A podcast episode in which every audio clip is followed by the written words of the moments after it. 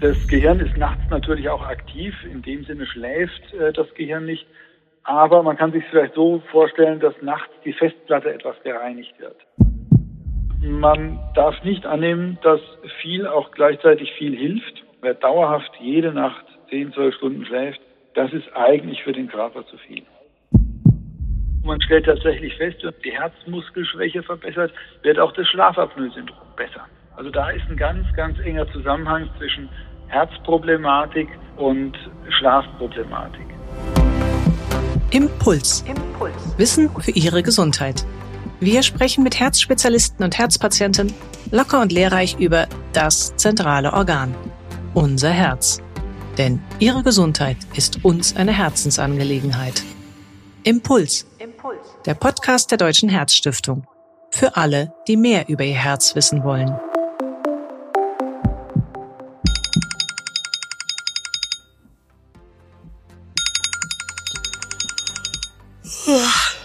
Kennen Sie das auch? Der Wecker klingelt, der Tag ruft, doch man fühlt sich gerädert und alles andere als ausgeschlafen. Das macht einem dann nicht nur den Tag madig, auf Dauer schadet schlecht der Schlaf auch körperlich, darunter dem Herzen. Warum das so ist und was wir, oft ganz ohne Medikamente, dann dagegen tun können, das erläutert jetzt im Gespräch Professor Anil Martin Sinha. Ja, und damit hallo und herzlich willkommen zu einer neuen Folge von Impuls.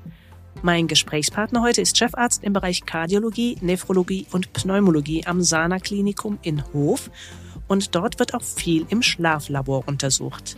Außerdem ist er Mitglied im wissenschaftlichen Beirat der Deutschen Herzstiftung. Mein Name ist Ruth Ney. Ich bin Medizinredakteurin der Herzstiftung. Dann freue ich mich, begrüße Sie ganz herzlich am Telefon, dass wir heute das Gespräch führen können, Professor Sina. Ja, ganz meinerseits. Dann fangen wir doch gleich mit dem Thema an. Es heißt, gesunder Schlaf wirkt wie ein Medikament. Stimmt das so? Ja, im Prinzip schon. Also der Körper braucht seinen Schlaf, seine Erholung.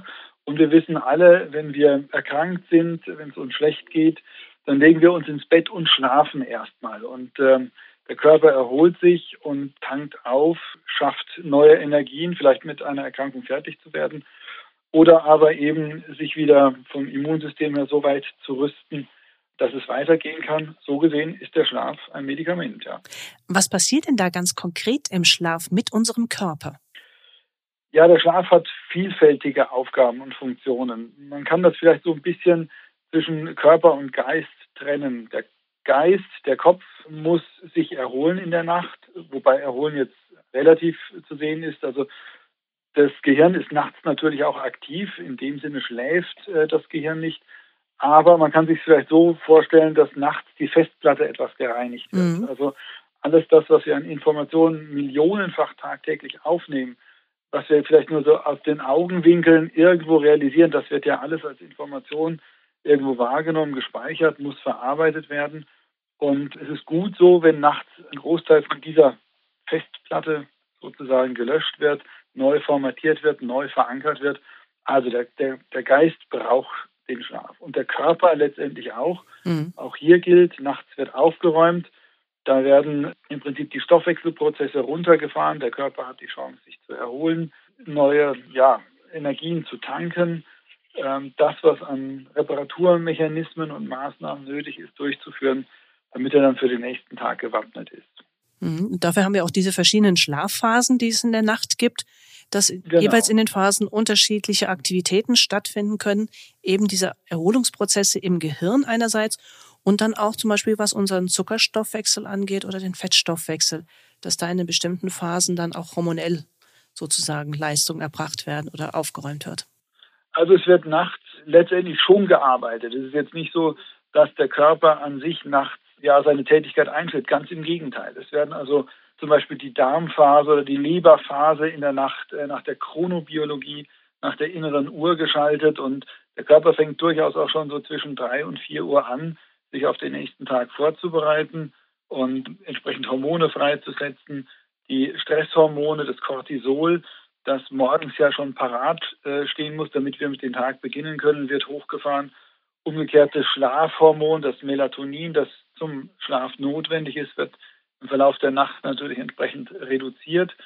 Und der Körper sollte dann morgens entsprechend frisch und ausgeruht sein. Klar, die Stoffwechselprozesse, gerade auch die Fettstoffwechselprozesse, werden nachts so reguliert, dass der Körper eine Chance hat, das, was er am Tag aufgenommen hat, auch entsprechend zu verarbeiten. Und damit ist auch klar, wenn man abends natürlich noch eine schwere Mahlzeit beispielsweise zu sich nimmt, also den Körper, der eigentlich sozusagen schon die Küche aufgeräumt hat, mit einem, einem schweren, üppigen Mahl belastet, dass sich dann der Körper nachts schwer tut, das zu verarbeiten. Wir sprechen ja gerne immer von einem gesunden Schlaf. Was heißt das denn genau? Wie viel müssen, sollten wir schlafen? Beziehungsweise umgekehrt, gibt es denn auch ein zu viel an Schlaf? Was weiß man dazu? Gesunder Schlaf, damit meint man eigentlich aus Sicht der Schlafmedizin, dass man etwa sieben Stunden schlafen sollte. Das wäre eigentlich das gesunde Maß, wobei das individuell natürlich verschieden ist und auch in den Altersgruppen durchaus unterschiedlich zu sehen ist. Der erwachsene Mensch kommt irgendwie zwischen sechs und neun Stunden mit dem Schlaf hin. Säuglinge beispielsweise, die schlafen ja extrem viel, verschlafen fast den ganzen Tag durchaus auch mal 14 bis 17 Stunden. Schulkinder sind dann schon mit neun bis elf Stunden zufrieden.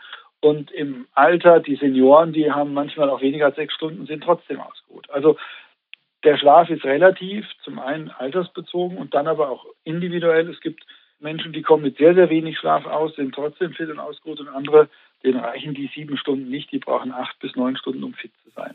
Hm, und dann gibt es ja auch noch die berühmten Lerchen und die Eulen. Die ja, genau. der, der, der, der frühe Vogel äh, fängt den Wurm klar. Also wer morgens recht rasch fit ist, ist da offiziell wahrscheinlich auch ähm, irgendwo begünstigt von der Natur.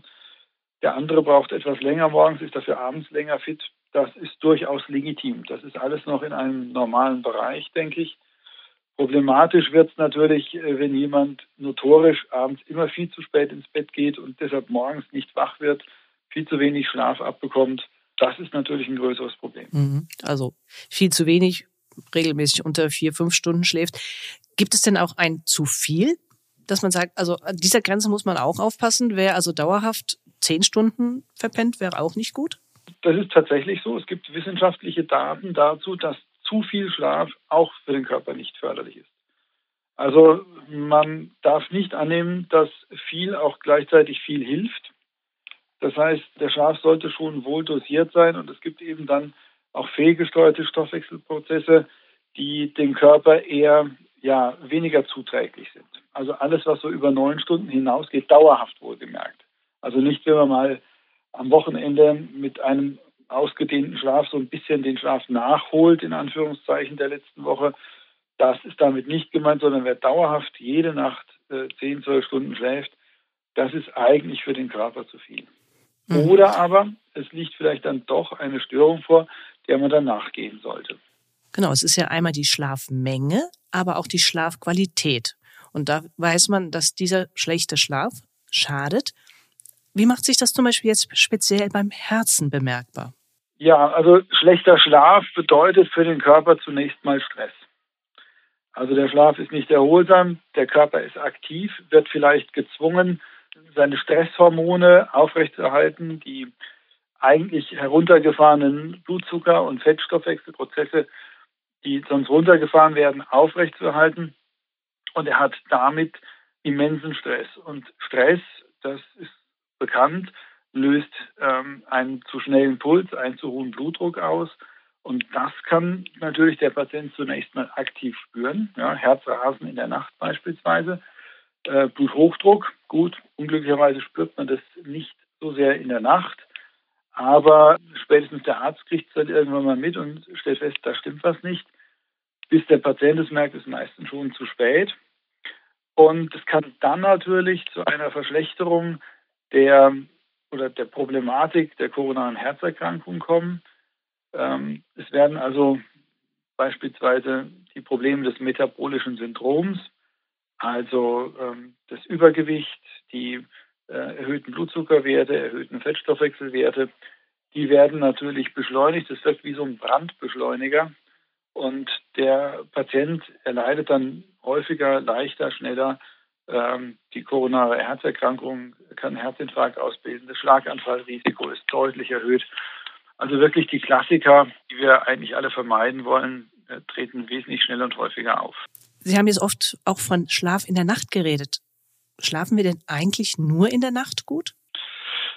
Ja, der Körper hat so ein gewisses Quantum an, an Schlaf, das er braucht. Wenn wir sozusagen unser Kontingent tagsüber schon verbrauchen, dann brauchen wir halt in der Nacht nicht mehr so viel Schlaf. Und das ist ja das, was wir gerade auch öfters bei älteren Menschen feststellen und sehen. Die schlafen halt dann gepflegt mal zwei Stunden am Nachmittag und wundern sich, dass sie nachts dann nicht müde sind. Also insofern sollte man natürlich den Nachtschlaf äh, präferieren. Es gibt natürlich Situationen, wo man tagsüber trotzdem mal, äh, wenn man müde ist, ein paar Minuten ausruhen will oder möchte, um sich vielleicht auch wieder so ein bisschen zu regenerieren. Da gilt dann aber die Regel, dass man nach Möglichkeit 20 Minuten nicht überschreiten sollte. Das kann man sich so vorstellen wie bei einem Computer. Nach äh, oder bis 20 Minuten ist das so, dass der Computer noch im Standby-Modus ist. Schlafen Sie aber länger als 20 Minuten, dann würden Sie quasi den Computer runterfahren. Mhm, das berühmte Powernapping. Genau. Und dann braucht es halt Ewigkeiten, bis der Computer wieder hochgefahren ist. Und ähm, bei 20 Minuten Powernapping ist der Schlaf kurz und erholsam. Der Körper kann kurz regenerieren und ist dann auch wieder leistungsfähig. Mhm, aber unser Körper ist, glaube ich, schon so eingestellt, dass diese ganzen Prozesse, die förderlich sind, schon eigentlich auf die Nachtstunden fokussiert sind. Genau, genau. Also das ist die, die äh, biologische Uhr, die wir haben und die wir auch nicht aushebeln können. Mit all dem, was, was uns ja jetzt die neue Zeit, die moderne Zeiten ermöglichen. Ich habe mal den netten Begriff der Edisons Anti-Sleep Revolution in einem Beitrag gelesen. Das heißt, wir machen ja dadurch, dass wir den Strom, die Lampe nachts haben, eben die Nacht zum Tag und äh, können quasi rund um die Uhr im Prinzip durcharbeiten oder hellwach sein, wie auch immer. Aber dafür ist unser Körper nicht ausgelegt. Mhm, das heißt, Schichtarbeiter durch ihren ständigen Wechsel des Schlafrhythmus, da sind Sie wahrscheinlich in Klinik und auch in der Pflege mit auch betroffen, die spüren sowas auch. Definitiv. Definitiv. Also natürlich steckt der Körper und gerade auch der junge Körper das am Anfang einigermaßen weg. Und das wissen wir alle, mal so eine Nacht durchgemacht zu haben. Das ist in jungen Jahren überhaupt kein Thema, aber je älter man wird, desto schwieriger und anstrengender wird es. Und auch so Nachtdienst mit zunehmendem Alter, das beklagen auch hier unsere Mitarbeiter, das wird zunehmend schwieriger. Und äh, der Körper braucht äh, seinen Rhythmus, seinen geregelten Rhythmus. Und wenn er immer wieder rausgerissen wird, dann kriegt er da auch dauerhaft Probleme. Und das fördert dann ganz sicher die Schlafstörung. Es muss nicht gleich ein sogenanntes Schlafapnoe-Syndrom sein, aber es können durchaus auch äh, andere Schlafstörungen auftreten, die dann auch gravierend sind, die die Patienten auch so schnell nicht mehr loswerden. Mhm. Es gibt ja viele Branchen, in denen geregelte Arbeitszeiten so aller 9 to 5 gar nicht mehr gegeben sind. Also ich denke an Restaurantbetriebe auch und selbst in Familien, vor allem mit kleineren Kindern oder Selbstständige und dieses verstärkte von zu Hause arbeiten bringt ja auch ein bisschen Unrhythmik rein. Mit Sicherheit, mit Sicherheit und gerade auch dieses ständige Erreichbarsein oder verfügbar sein müssen, äh, vielleicht auch die Verpflichtung, flexibel zu sein, auch mal am Wochenende reinzukommen, zu arbeiten, eine Schicht zu übernehmen, mal für andere einzuspringen. Das birgt natürlich gerade auch was den Schlaf anbelangt erhebliches Risikopotenzial. Wenn auch Ihnen die Herzgesundheit wichtig ist, werden Sie Mitglied der Deutschen Herzstiftung. Infos dazu finden Sie im Internet unter herzstiftung.de. Mhm. Und Sie haben jetzt als eine Erkrankung, die mit Schlafstörungen verbunden ist oder die eine besondere Form von Schlafstörung ist, die mit auch Herzerkrankungen verbunden ist, das Schlafapnoe-Syndrom erwähnt. Was genau steckt denn dahinter, hinter diesem Schlafapnoe-Syndrom und wie viele Menschen sind denn vielleicht davon auch betroffen? Ja, also das Schlafapnoe-Syndrom wird ja von vielen verwechselt mit nächtlichem Schnarchen. Mhm.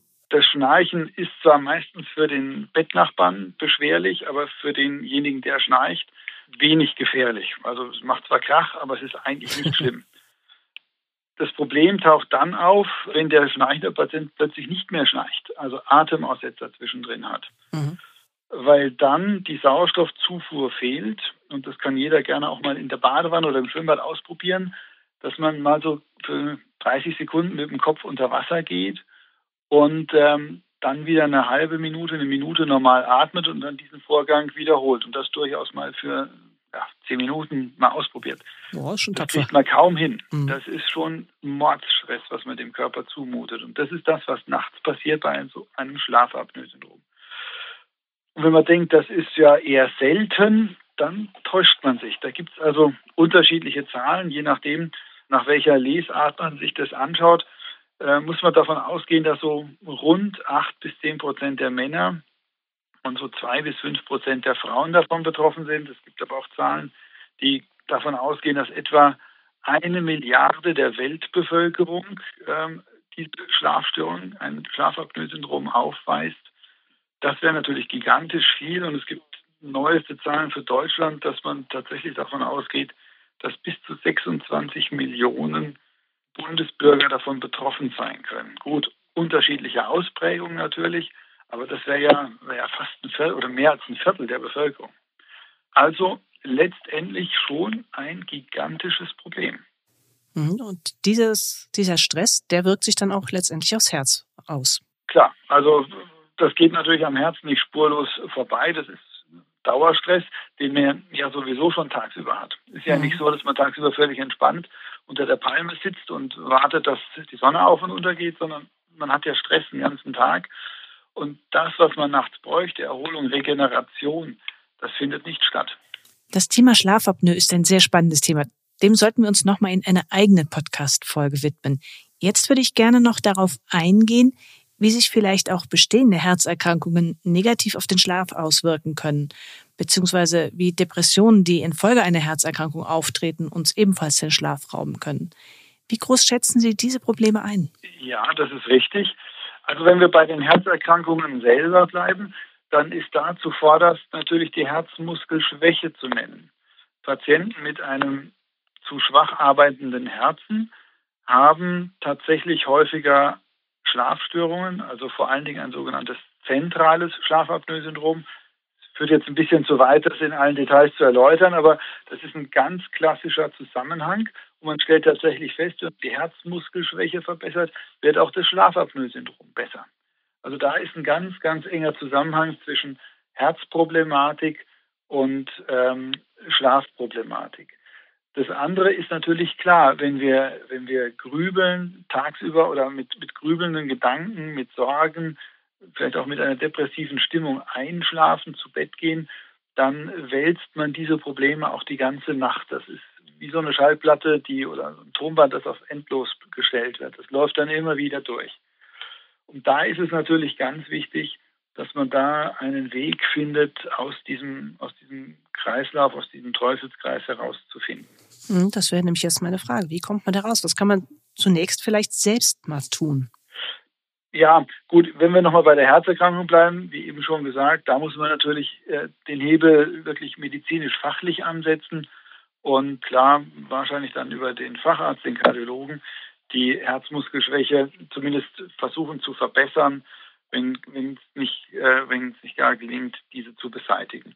Auch bei Depressionen ist es oftmals wahrscheinlich sinnvoll, sich professionelle Hilfe auch zu holen, denn auch das ist bekannt, dass natürlich ein schlechter Schlaf die Depression selber wieder befeuert. Das heißt also auch hier hätte man dann einen Kreislauf, Depression, schlechter Schlaf ähm, fördert wiederum Depression. Also da muss man auch raus. Und ansonsten ist natürlich ein gewisser Rhythmus, eine gewisse Routine, eine vielleicht auch ähm, ja so eine Art Abendroutine, Nachtroutine, die man regelmäßig einhält äh, vor dem Schlafengehen, gar nicht schlecht. Also dass man beispielsweise versucht abends möglichst immer zum gleichen Zeitpunkt schlafen zu gehen, nicht große Variationen in der in der ähm, zu Bettgehzeit einrichtet, dass man versucht Rituale wie ja, Meditation oder zumindest ein Nachtgebet, äh, wenn man gläubig ist, oder Atemübungen äh, zu präferieren.